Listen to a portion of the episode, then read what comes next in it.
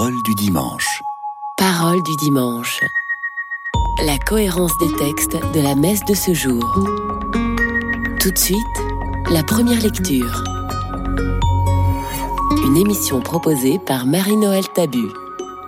Lecture du livre du prophète Isaïe. Le Seigneur m'a dit, Tu es mon serviteur, Israël. En toi, je manifesterai ma splendeur. Maintenant, le Seigneur parle lui qui m'a façonné dès le sein de ma mère pour que je sois son serviteur, que je lui ramène Jacob, que je lui rassemble Israël. Oui, j'ai de la valeur aux yeux du Seigneur, c'est mon Dieu qui est ma force. Et il dit, c'est trop peu que tu sois mon serviteur pour relever les tribus de Jacob, ramener les rescapés d'Israël. Je fais de toi la lumière des nations, pour que mon salut parvienne jusqu'aux extrémités de la terre.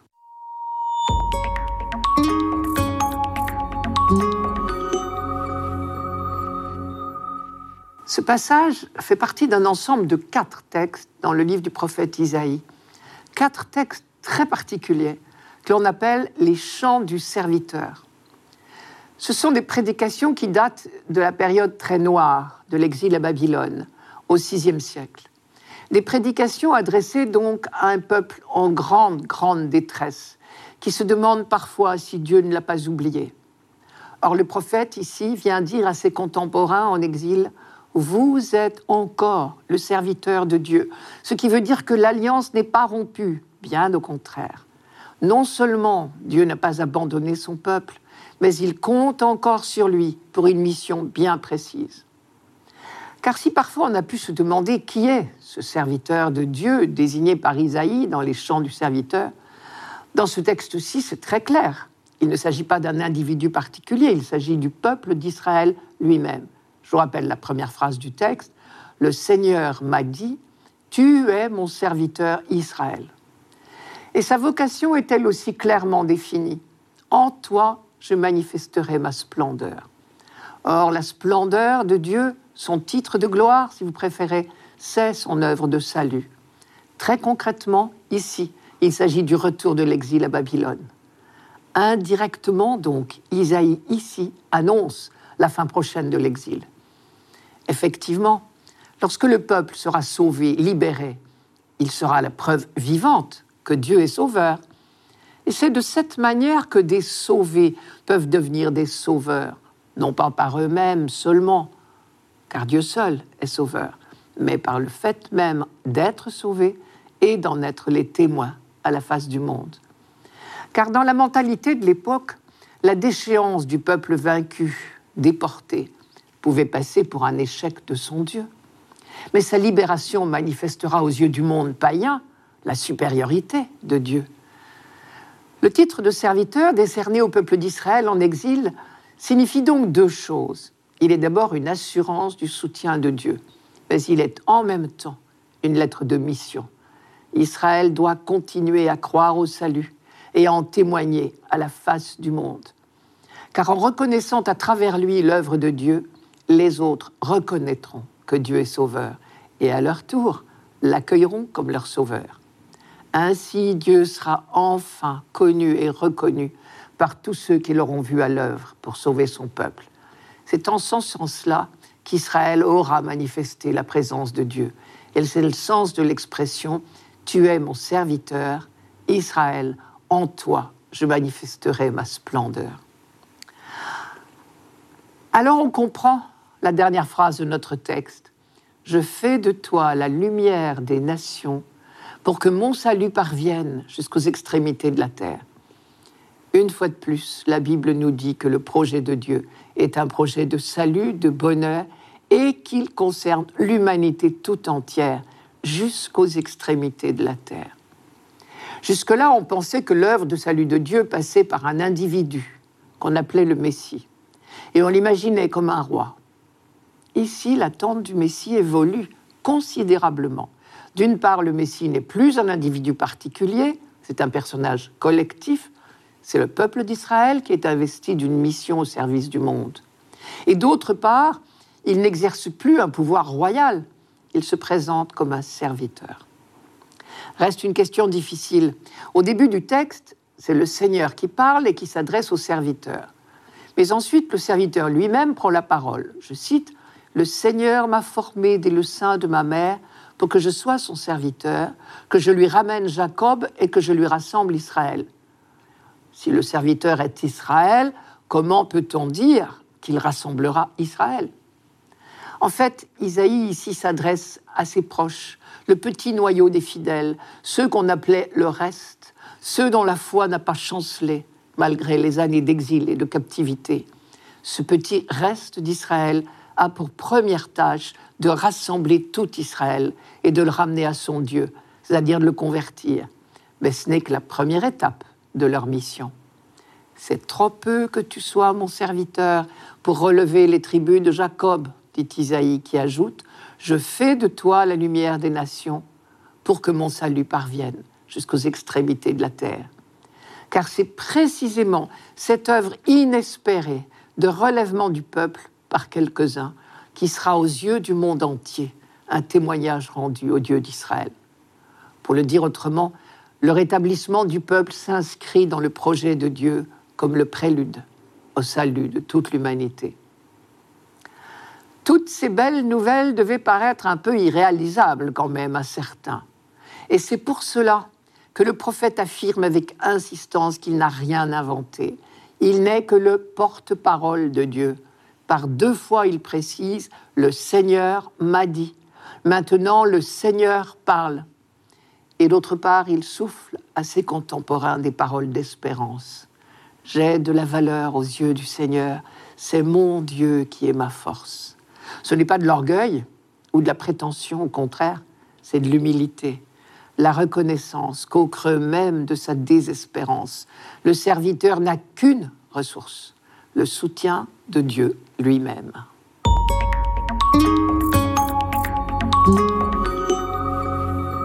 Radio Notre-Dame. Parole du dimanche. Parole du dimanche. La cohérence des textes de la messe de ce jour. Tout de suite, le psaume. Une émission proposée par Marie-Noël Tabu. Psaume 39. D'un grand espoir, j'espérais le Seigneur. Il s'est penché vers moi. Dans ma bouche, il a mis un chant nouveau, une louange à notre Dieu. Tu ne voulais ni offrande, ni sacrifice. Tu as ouvert mes oreilles.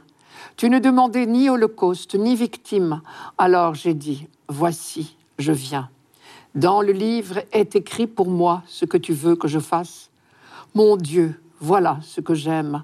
Ta loi me tient aux entrailles. Vois, je ne retiens pas mes lèvres. Seigneur, tu le sais. J'ai dit, ton amour est ta vérité à la grande assemblée.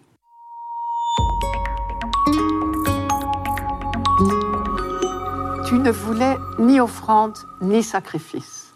Tu ne demandais ni holocauste ni victime. Curieuse phrase quand même dans un psaume, quand on sait que les psaumes justement étaient faits pour être chantés au temple de Jérusalem au moment même où on offrait des sacrifices. En fait, on veut dire par là, je sais Seigneur, que ce qui compte le plus à tes yeux, ce n'est pas le sacrifice en lui-même, c'est l'attitude du cœur qu'il représente. Tu ne voulais ni offrande ni sacrifice, tu as ouvert mes oreilles. Tu ne demandais ni holocauste ni victime, alors j'ai dit, voici, je viens. Toute la Bible est l'histoire d'un long apprentissage. Et avec ce psaume 39, nous sommes à la phase finale de ce qu'on peut appeler la pédagogie des prophètes. Je reprends rapidement cette histoire des sacrifices en Israël. Elle se développe en même temps que se développe la connaissance de Dieu. C'est logique. Sacrifier, sacrum facere en latin, signifie faire du sacré, entrer en contact, ou mieux en communion avec Dieu. Tout dépend évidemment de l'idée que l'on se fait de Dieu. Donc au fur et à mesure qu'on découvre le vrai visage de Dieu, la pratique sacrificielle va changer. Je commence par le début. Première chose à retenir, ce n'est pas Israël qui a inventé la démarche du sacrifice ou de l'offrande. Il y en a chez les autres peuples du Moyen-Orient, bien avant que le peuple hébreu ne mérite même le nom de peuple. Deuxième constatation, lorsqu'on s'intéresse à la pratique sacrificielle d'Israël, il y a toujours eu des offrandes et des sacrifices en Israël, tout au long de l'histoire biblique. Il y a une très grande variété de sacrifices, mais tous sont un moyen de communiquer avec Dieu. Troisième point, les sacrifices pratiqués par le peuple élu ressemblent à ceux de leurs voisins. Oui, mais à une exception près, et une exception qui est colossale. La spécificité des sacrifices en Israël, c'est que les sacrifices humains sont strictement interdits. C'est une constante dans la Bible. Les sacrifices humains sont de tout temps considérés comme une horreur. Jérémie, par exemple, dit de la part de Dieu, Cela, je ne l'ai jamais demandé, et je n'ai jamais eu l'idée de faire commettre une telle horreur. Jérémie, chapitre 7, verset 31, par exemple. Et dans le fameux récit du sacrifice d'Abraham, celui-ci a découvert que sacrifier, faire du sacré, ne veut pas dire tuer. Abraham a offert son fils et ne l'a pas tué. Cet épisode que les Juifs appellent la ligature d'Isaac est lu justement comme la preuve que depuis le début de l'alliance entre Dieu et ce peuple qu'il s'est choisi, les sacrifices humains sont strictement interdits. On continuera à pratiquer seulement des sacrifices d'animaux. Mais peu à peu, on va assister au long des siècles à une véritable transformation, on pourrait dire une conversion du sacrifice. Cette conversion va porter sur deux points, sur le sens des sacrifices d'abord, sur la matière des sacrifices ensuite. Sur le sens des sacrifices, dans la Bible, au fur et à mesure que l'on découvre Dieu, les sacrifices vont évoluer. En fait, on pourrait dire, dis-moi tes sacrifices, je te dirai quel est ton Dieu. Notre Dieu est-il un Dieu qu'il faut apprivoiser, dont il faut obtenir les bonnes grâces, auprès duquel il faut acquérir des mérites, un Dieu courroucé qu'il faut apaiser, un Dieu qui exige des morts? Alors nos sacrifices seront faits dans cet esprit-là. Ce seront des rites magiques pour acheter Dieu en quelque sorte. Ou bien notre Dieu est-il un Dieu qui nous aime le premier, un Dieu dont le dessein n'est que bienveillant, dont la grâce est acquise d'avance, parce qu'il n'est que grâce, le Dieu de l'amour et de la vie. Et alors nos sacrifices seront tout autres, ils seront des gestes d'amour et de reconnaissance. Les rites ne seront plus des gestes magiques, mais des signes de l'alliance conclue avec Dieu. Toute la Bible est l'histoire de ce lent apprentissage pour passer de la première image de Dieu à la seconde. Deuxième point, la conversion va également porter sur la matière des sacrifices. Et les prophètes ont joué un grand rôle dans ce lent apprentissage du peuple élu. Ils lui ont fait découvrir peu à peu le vrai sacrifice que Dieu attend. Tout se passe comme si les prophètes nous disaient Tu veux entrer en relation avec Dieu? Fort bien, à condition de ne pas te tromper de Dieu. Et c'est peut-être une phrase du prophète Osée au 8e siècle qui résume le plus parfaitement cette prédication des prophètes. Je vous la donne. C'est l'amour que je veux et non les sacrifices. Osée chapitre 6, verset 6.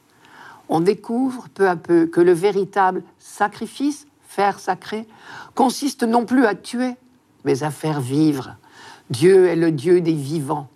Donner la mort ne peut pas être la meilleure façon de nous rapprocher de lui. Faire vivre nos frères, voilà la seule manière de nous rapprocher de lui. Et l'ultime étape de cette pédagogie des prophètes nous présentera l'idéal du sacrifice, c'est le service de nos frères. Et nous trouvons cela dans les quatre chants du serviteur qui sont inclus dans le deuxième livre d'Isaïe. L'idéal du serviteur, qui est l'idéal du sacrifice, c'est une vie donnée pour faire vivre.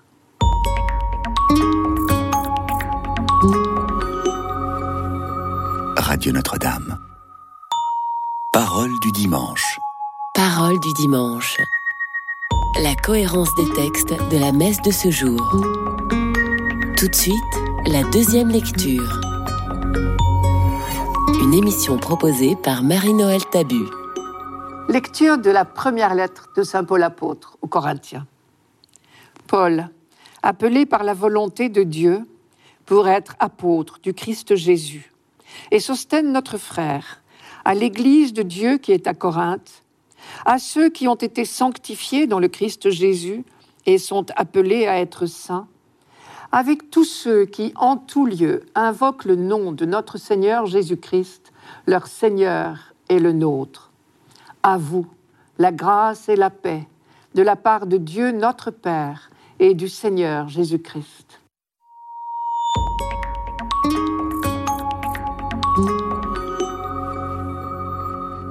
Voilà un texte magnifique pour dire notre dignité de baptisé.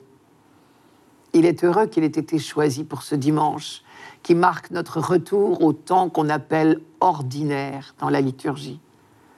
Cela nous donne l'occasion de retrouver le sens de ce mot ordinaire qui vient du latin. En liturgie, ordinaire ne veut pas dire sans importance. Cela veut dire tout simplement dans l'ordre de l'année. C'est du latin, je vous ai dit. Car évidemment, ce que nous célébrons chaque dimanche n'a rien d'ordinaire au sens courant de ce mot. Saint Paul vient ici à point nommé nous dire la grandeur de notre titre de chrétien. Le point commun de tous les chrétiens, c'est que Jésus-Christ est vraiment pour nous le Seigneur, c'est-à-dire le maître de nos vies, le centre du monde et de l'histoire. C'est pour cela d'ailleurs que Paul nous appelle le peuple saint. Saint ne veut pas dire parfait, Saint, cela veut dire qui appartient à Dieu. Nous appartenons à Dieu. Par le baptême, nous avons été consacrés à Dieu. Et c'est pour cela que l'Assemblée mérite elle aussi d'être encensée au cours de la messe. À l'inverse, je crois que si Jésus-Christ n'est pas vraiment pour nous le Seigneur, s'il n'est pas pour nous dans nos conversations, dans nos agissements, le centre du monde et de l'histoire, il faut nous interroger sur le contenu de notre foi. Autre point commun à tous les chrétiens du monde, de quelque race, nationalité ou confession, nous sommes des appelés. Je cite, appelés par la volonté de Dieu, je m'adresse à vous qui êtes à Corinthe, l'Église de Dieu. Paul est apôtre du Christ Jésus, non par choix personnel, mais parce qu'il a été appelé à cette mission par une volonté explicite de Dieu. On sait à quel point c'est vrai. Paul n'a pas choisi cette mission d'apôtre du Christ. C'est Jésus lui-même qui l'a choisi sur le chemin de Damas. L'autorité de Paul lui vient de là. Il a été appelé. Il est en service commandé. Et il s'adresse à l'Église qui est à Corinthe. Le mot Église, à lui tout seul, est aussi une référence à l'appel de Dieu. En grec, le mot ecclésia est de la même famille que le verbe appeler, kaléo en grec. Et comme si le mot ecclésia n'était pas assez clair, Paul précise vous les fidèles qui êtes par appel de Dieu, le peuple saint. L'expression l'Église de Dieu qui est à Corinthe, par exemple, ou à Jérusalem, ou à Paris, est devenue traditionnelle. Où que nous soyons, nous sommes les appelés de Dieu.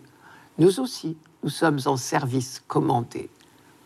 Nous sommes appelés à être des serviteurs, au sens que le prophète Isaïe donne à ce mot dans la première lecture de ce dimanche pour que le salut de Dieu parvienne jusqu'aux extrémités de la terre. C'était la phrase d'Isaïe. En même temps, Paul rappelle bien le lien qui unit la communauté de Corinthe aux autres communautés chrétiennes.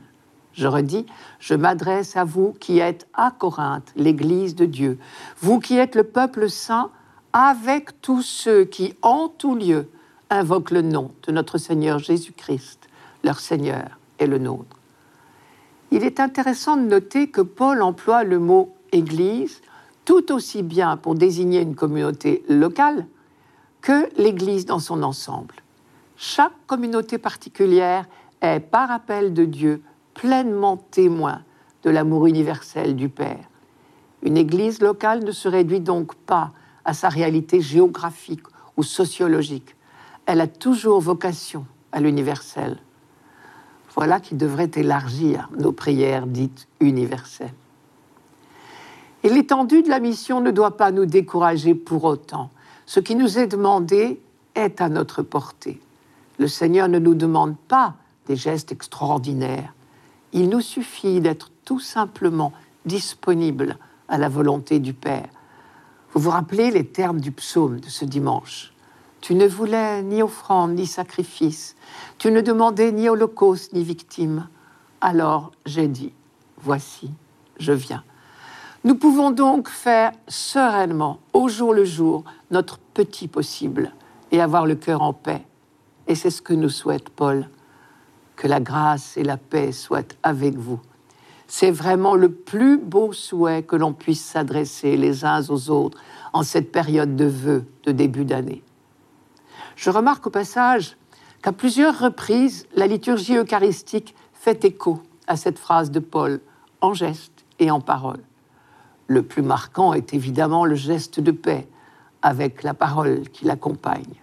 Nous reprenons la phrase de Paul chaque fois que nous transmettons à notre voisin la paix du Christ. Et chaque fois que le prêtre nous dit Le Seigneur soit avec vous, c'est bien dans la grâce et la paix du Christ qu'il nous invite à nous laisser immerger. À l'approche de la semaine de prière pour l'unité des chrétiens, ce texte de Paul est particulièrement bienvenu. Il nous rappelle tout ce qui unit entre eux les chrétiens du monde entier, à quelque confession qu'ils appartiennent. Car le peuple chrétien, dans la variété de toutes ses sensibilités, est appelé à être dans le monde le germe de l'humanité nouvelle, celle qui sera un jour réunie dans la grâce et la paix autour de Jésus-Christ. Quand viendra ce dernier jour, l'humanité tout entière ressuscitée se lèvera comme un seul homme, comme on dit. Et cet homme, il aura pour nom Jésus-Christ.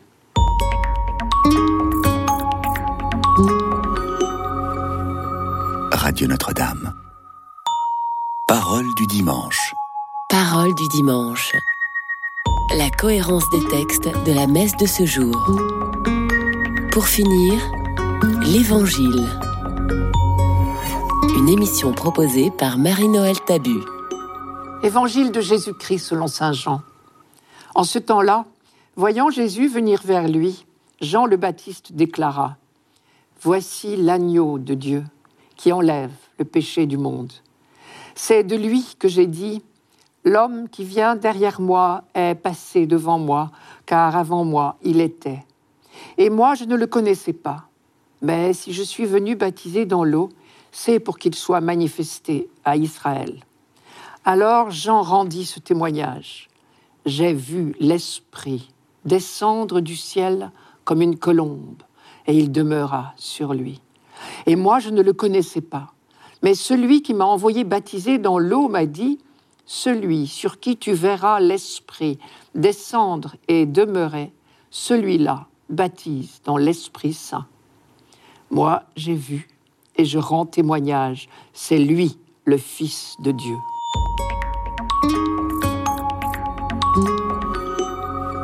La dernière formule est très solennelle. Oui, j'ai vu et je rends ce témoignage, c'est lui le Fils de Dieu. À l'époque de Jean-Baptiste, il ne s'agissait pas encore de l'affirmation théologique au sens où nous disons aujourd'hui que Jésus est le Fils de Dieu, ou au sens de Saint Jean dans son prologue, quand il dit le Fils unique, plein de grâce et de vérité. Pour Jean-Baptiste, l'expression Fils de Dieu était synonyme de Messie. L'appliquer à Jésus était donc une manière de dire que celui-ci était bien, le Messie qu'on attendait, celui qui devait apporter le bonheur parfait sur la terre. Jean-Baptiste ne pouvait pas encore tout percevoir du mystère de Jésus. La suite a prouvé qu'il s'est posé bien des questions. Mais appliquer ce titre de Messie à son cousin, le fils de Marie, c'était déjà considérable. Pourquoi ce titre de Messie et de fils de Dieu était-il équivalent? Parce que chaque roi, lorsqu'il prenait possession du trône de Jérusalem, recevait ces deux titres. Le rite de l'onction d'huile faisait de lui un consacré, un messie, le mot en hébreu veut dire tout simplement frotter d'huile, et d'autre part, il recevait le titre de fils de Dieu du seul fait qu'il était le roi, et que désormais il pouvait être assuré que Dieu l'inspirait et le soutenait à tout instant. Voilà donc Jésus désigné par Jean-Baptiste comme le Messie qu'on attendait depuis déjà quelques siècles. Évidemment, on se demande ce qui permet à Jean-Baptiste d'affirmer avec assurance que Jésus est bien le Messie d'Israël. C'est qu'il a vu de ses yeux l'Esprit Saint demeurer sur lui. Le mot demeurer ici est important. Chaque roi, le jour de son sacre, recevait l'onction d'huile, signe de l'Esprit qui l'accompagnait dans toute sa mission. Seulement voilà, les uns après les autres. Les rois d'Israël avaient fait la preuve qu'ils pouvaient fort bien ne pas suivre les inspirations de l'Esprit. De Jésus, au contraire, Jean-Baptiste nous dit qu'il est celui sur qui l'Esprit demeure. Manière de nous dire que toute son action sera aussi celle de l'Esprit. Le Messie, on le savait donc, serait habité, guidé en permanence par l'Esprit de Dieu. Et c'est lui qui devait apporter l'Esprit Saint à toute l'humanité. Donc quand Jean-Baptiste dit Jésus est le Fils de Dieu ou j'ai vu l'Esprit descendre et demeurer sur lui, ce sont deux manières absolument équivalentes de dire le Messie est enfin parmi nous. Ce mystère de Jésus, Jean-Baptiste le décrit encore d'une troisième manière, mais cette fois totalement inattendue ou presque. Il dit, Voici l'agneau de Dieu qui enlève le péché du monde. La majorité du peuple d'Israël attendait un Messie roi. Il régnerait à Jérusalem, ce qui supposait que les Romains ne seraient plus les maîtres. Le pays serait libéré de la tutelle étrangère, l'occupation romaine. On connaîtrait enfin la sécurité, la paix, le bonheur. Mais un Messie agneau, bien peu de gens en, en parlaient. L'agneau, cela fait penser d'abord à l'agneau pascal. Le rite de la Pâque, chaque année, rappelait au peuple que Dieu l'avait libéré. Vous vous rappelez la nuit de la libération d'Égypte Moïse avait fait pratiquer par le peuple le rite traditionnel. Mais il avait insisté. Désormais, chaque année, ce rite vous rappellera que Dieu est passé parmi vous pour vous libérer. Le sang de l'agneau signe votre libération. Agneau, cela fait penser aussi aux serviteurs de Dieu dont parle le deuxième livre d'Isaïe, au chapitre 53. Isaïe annonçait que le sauveur du monde, celui qu'on appelait le Messie, serait doux comme un agneau, et qu'il consacrerait sa vie au service de ses frères, qu'il serait persécuté et éliminé, mais que grâce à lui, les hommes ouvriraient les yeux et se convertiraient. Et quand Jean-Baptiste dit que Jésus est l'agneau de Dieu, il le présente donc comme le libérateur de l'humanité. C'est l'agneau pascal.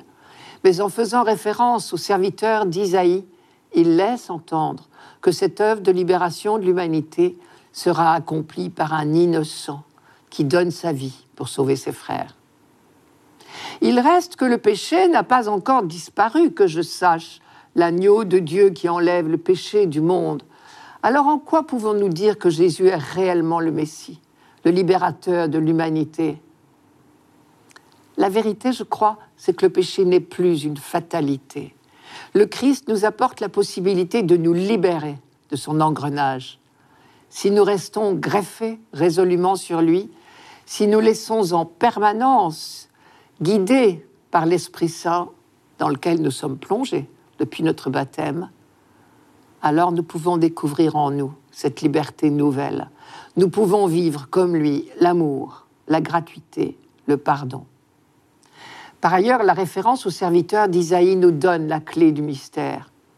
Isaïe avait deviné que l'œuvre du salut de l'humanité ne serait pas l'œuvre d'un homme solitaire, mais d'un peuple les chrétiens du monde entier forment ce peuple que Saint Paul appelle le corps du Christ, qui grandit d'heure en heure si nous laissons l'Esprit de Dieu agir en nous. C'était Parole du dimanche, une émission présentée par Marie-Noël Tabu. Rendez-vous dimanche prochain.